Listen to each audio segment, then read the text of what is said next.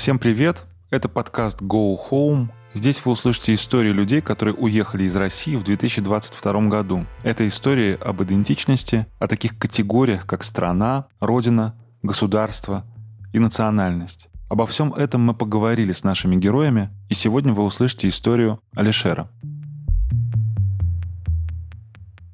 Меня зовут Алишер, мне 32 года, и я скорее панк от мира искусства. И всю жизнь я жил в России, а сейчас живу в Армении, и непонятно, сколько это продлится. Поэтому я не знаю, имеет ли смысл ассоциировать себя с местом или родом занятий. Я не живу там, где жил, и не занимаюсь тем, чем занимался.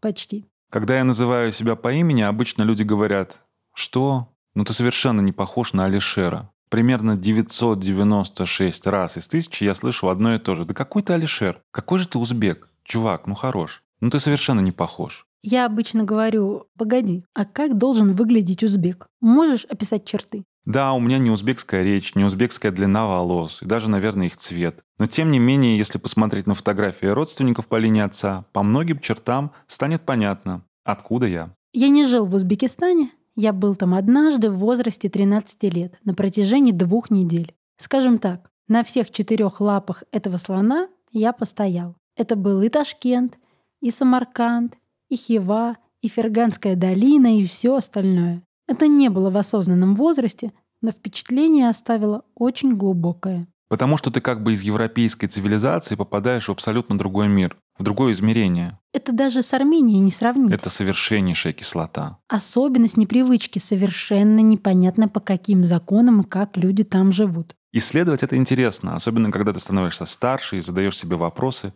почему во мне есть то или это. Исследовать интересно. Это интересно. Я не могу сказать, что что-то там я такое уникальное, национальное унаследовал. Такое, чего не знают, например, иранцы или люди из Лапландии или люди из Северной Каролины. У меня нет религиозных задвигов, что типа на все воля Аллаха и там кого угодно. У меня нет желания, чтобы у меня было 15 детей. Я не хотел бы, например, вернуться на родину предков и жить там в качестве репатрианта. То есть я совершенно себя не представляю в этой культуре. Не представляю. У меня ментальная аллергия на мусульманское общество. Не представляю. Как-то так.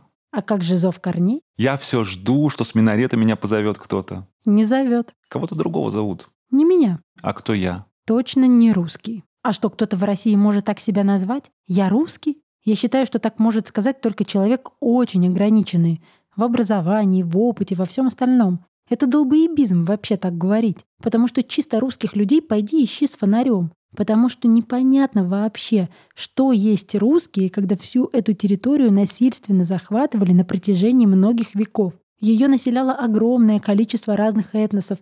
Например, в Сибири черногорские племена. Это совершенно не Сибирь. А то, что творилось у нас на юге, это совершенно другое. Мне кажется, что национальная идентичность искусственна, насколько это возможно. Да, у нас есть под этим триколором распиздяйство как национальная черта. А вось — какой-то православный крест, медведь и балалайка. Мне все это досталось от России, а вось и балалайка. Но это не значит, что я от этого стал Василием или Иваном. Я никогда себя не ассоциировал с национальностью. И находясь за границей, где бы это ни было, я не чувствую, что я русский, находящийся в какой-то другой стране. Просто я иностранец. Космополитизм я ощущаю с каких-то супер ранних лет. Мне всегда было непонятно, с какого хера нарисованы границы. Мне плохо жилось в России. Когда началась эта вся заваруха с отъездами, мы с одним коллегой стояли на перекуре. Он на 12 лет меня моложе. Но как же так происходит? Я только жить начинаю, а все идет под откос, не по моей вине. Почему же так все происходит? И вдруг я говорю, чувак,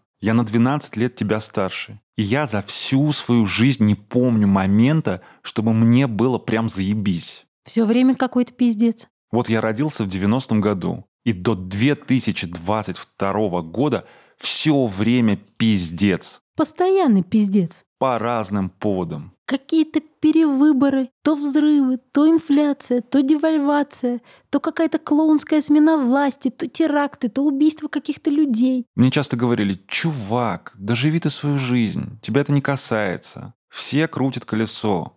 Особенно это ощущалось в Москве. Ты заходишь в метро, которое переполнено миллионами людей, и понимаешь, насколько всем на всех похую. И каждый решает свою сиюминутную задачу по выживанию. Вот я сейчас доеду из Балашихи до бензоколонки в другом конце города, там отработаю 8 часов за копейки, потом поеду на последней электричке домой, возьму себе пивка в электричку и только, блядь, подойди ко мне. Я, блядь, не буду с тобой разговаривать. Не буду. Кто б ты ни был, блядь. Это общество все время пахло говном и страхом. Страхом себе подобных, страхом ментов, страхом беспредела, страхом, что если что-то случится, никто тебе не поможет. Никто. Когда мне было 10 лет, мама прочитала в газете, что идет набор в детскую труппу. И Ващенко, и Васильев делают мюзикл «Нордост». Цикало все это продюсирует, и что это будет какой-то невиданный проект. Она меня отвела за ручку на прослушивание, и меня взяли. Я был ребенком и совершенно не понимал, в чем дело. Мы ходим в какой-то ДК, поем странные песни, с нами занимаются актерским мастерством, танцами, пластикой. Такой странный факультатив. Ну а ближе к премьере весь город, метро, все шоссе, радио, телевидение, все было переполнено рекламой Нордоста. И мы со вторника по воскресенье каждый день играли первый в России мюзикл ежедневного проката на зал в 1050 мест. Поднимались льды, играл живой оркестр, на сцену садился самолет в натуральную величину. Все закончилось крепкой рукой Владимира Путина. Организованная террористическая группировка смогла приехать на КАМАЗах в центр города и устроить там то, что они устроили. Наша власть, как всем известно, не пошла ни на какие компромиссы, хотя либеральные силы пытались договориться. Но у Владимира Путина крепкая рука. И, кажется, со временем рука не слабеет. Он не пошел на компромиссы. Он пошел на штурм. Погибли люди, и часть этих людей я хорошо знал. Я не попал туда, потому что я сломал руку за несколько дней до теракта. Хотя должен был быть там. Все обернулось глобальным фейлом. Я считаю, что уже после этих событий можно было забыть про второй президентский срок. Но почему-то в общественном сознании это отпечаталось так, как будто мы с чем-то справились. Победили. Да-да, охуенно победили. Родственники погибших на протяжении 15 лет ходили в прокуратуру, околачивали пороги, и ничего им там не говорили, и никакие документы не открывали, и расследование не шло. И кто-то из террористов просто вышел из зала и пошел домой. Это вековой позор. Пока не исчезнет последний человек, который с этим связан и что-то об этом знает, это будет позором. Точно так же, как Курск, и Беслан, и Гурьянова 19, и Каширское шоссе, и Таврия у Макдональдса на Пушкинской, и метро Автозаводская — это все про одно и то же. Я против Гааги. Я считаю, что виновных в этом людей нужно, как Гектора, привязать к колеснице и прокатить на колеснице от Кейптауна до Магадана, пока от них не останется пыль. Это самый длинный на земном шаре пешеходный маршрут. 22 с лишним тысячи километров. Меня спрашивают, ты уехал из-за мобилизации? Почему ты раньше не уехал? Я унаследовал вот эту вечную надежду, что что-то завтра само решится. Какой-то авось на какого-то дядю, волшебника в голубом вертолете, который приедет и решит мои проблемы. Вот он, авось, про который я говорил. Понимаешь, в чем ужас? Понимаешь, в чем ужас? Я же ходил на все эти митинги и марши несогласных, когда мне было очень мало лет. И когда, в принципе, никто не воспринимал то, что я говорю, всерьез.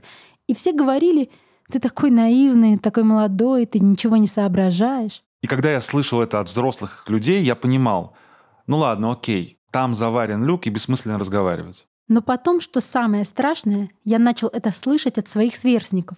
Уже когда мне было не 15, не 18, не 21, я начинал это слышать от друзей, понимаешь? Они говорили, ну кто тебе мешает? Что, Путин, что ли? Тебе Путин мешает жить спокойно? Учиться мешает? Жить спокойно и зарабатывать деньги? Ну кто? Володин, Патрушев, Шойгу? Кто тебе мешает? И вот в этот момент у меня просто наступало тотальное отчаяние. Теперь эти же люди говорят, слушай, ты тогда был прав. Даже люди, которые были абсолютно резиновые, от них все отскакивает, даже они охуели. Я их люблю по-своему.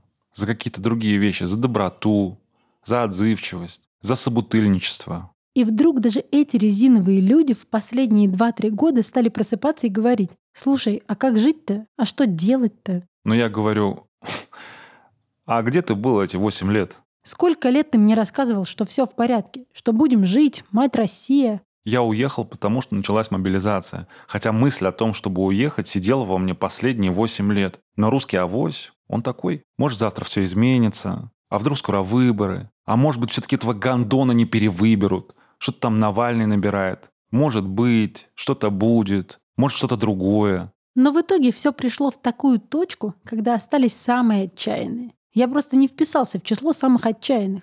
Вот и все. То есть это зрело давно, но уехал я сейчас. Возможность смерти за собачий хуй меня совсем не порадовала. И я решил, что надо ехать. У меня нет загранпаспорта, соответственно, у меня было четыре варианта. Киргизия, Армения, Беларусь и Казахстан. И я считаю, что ничего из этого нельзя рассматривать, кроме Армении. Мне хотелось бы называть это эмиграцией, хотя, по сути, это беженство. Беженство — это как будто тебя пинком выпиздили, и ты собрал трусы, носки, а может, даже этого не успел, и побежал где-то греться у костра. Есть огромное количество людей, которым все равно, в какой квартире, в какой стране сидеть, как, например, айтишники в Армении. Они не знают город, не знают язык, не знают ничего об этой культуре, потому что они сидят дома 24 на 7. Они никак со средой не взаимодействуют. Они сидят дома. Я здесь был в июне, как турист на разведке, и за пять дней мне стало все понятно. Мне здесь спокойно, в отличие от России. Я здесь не боюсь говорить, я здесь не боюсь как-то выглядеть иначе, чем можно выглядеть в этом городе или районе.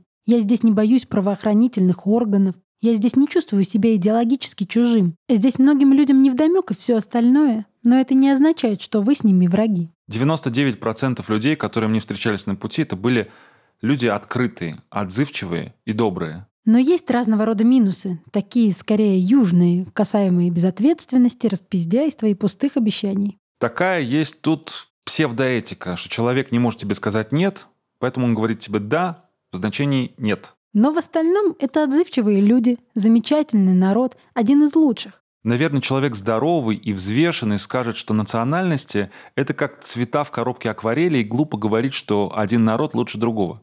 Да, конечно, глупо. Но можно говорить о том, что тебе ближе или дальше. Касательно того ментального конфликта, который я испытывал в Казахстане и в других мусульманских странах, несмотря на то, что отец мой мусульманин, здесь я просто как сыр в масле. У меня нет никаких планов, я нелегал. У меня нет загранпаспорта, я пытался записаться в посольство, но... В третий раз закинул старик свой невод и в третий раз взял за щеку. В этот раз я делал это с двух устройств и с трех аккаунтов. И в этом нет никакой логики или справедливости. Просто, может быть, Армения хочет, чтобы я здесь остался, не знаю. Я хочу остаться в Армении, но моя семья не хочет. И потом, здесь тоже война. Хотя, конечно, совсем другая. Я не ищу какое-то супербезопасное место в мире, это довольно наивно.